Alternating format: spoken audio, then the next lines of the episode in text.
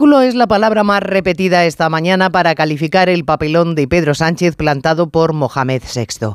No es la primera vez que el monarca marroquí da esquinazo a líderes extranjeros, pero Pedro Sánchez debería ser distinto. Merece deferencia en reciprocidad a sus méritos, entre ellos el giro en la política del Sáhara con el voto en contra de todo el Congreso o que el Partido Socialista fuera el único en Europa que se negara a condenar la persecución a periodistas por parte de Rabat.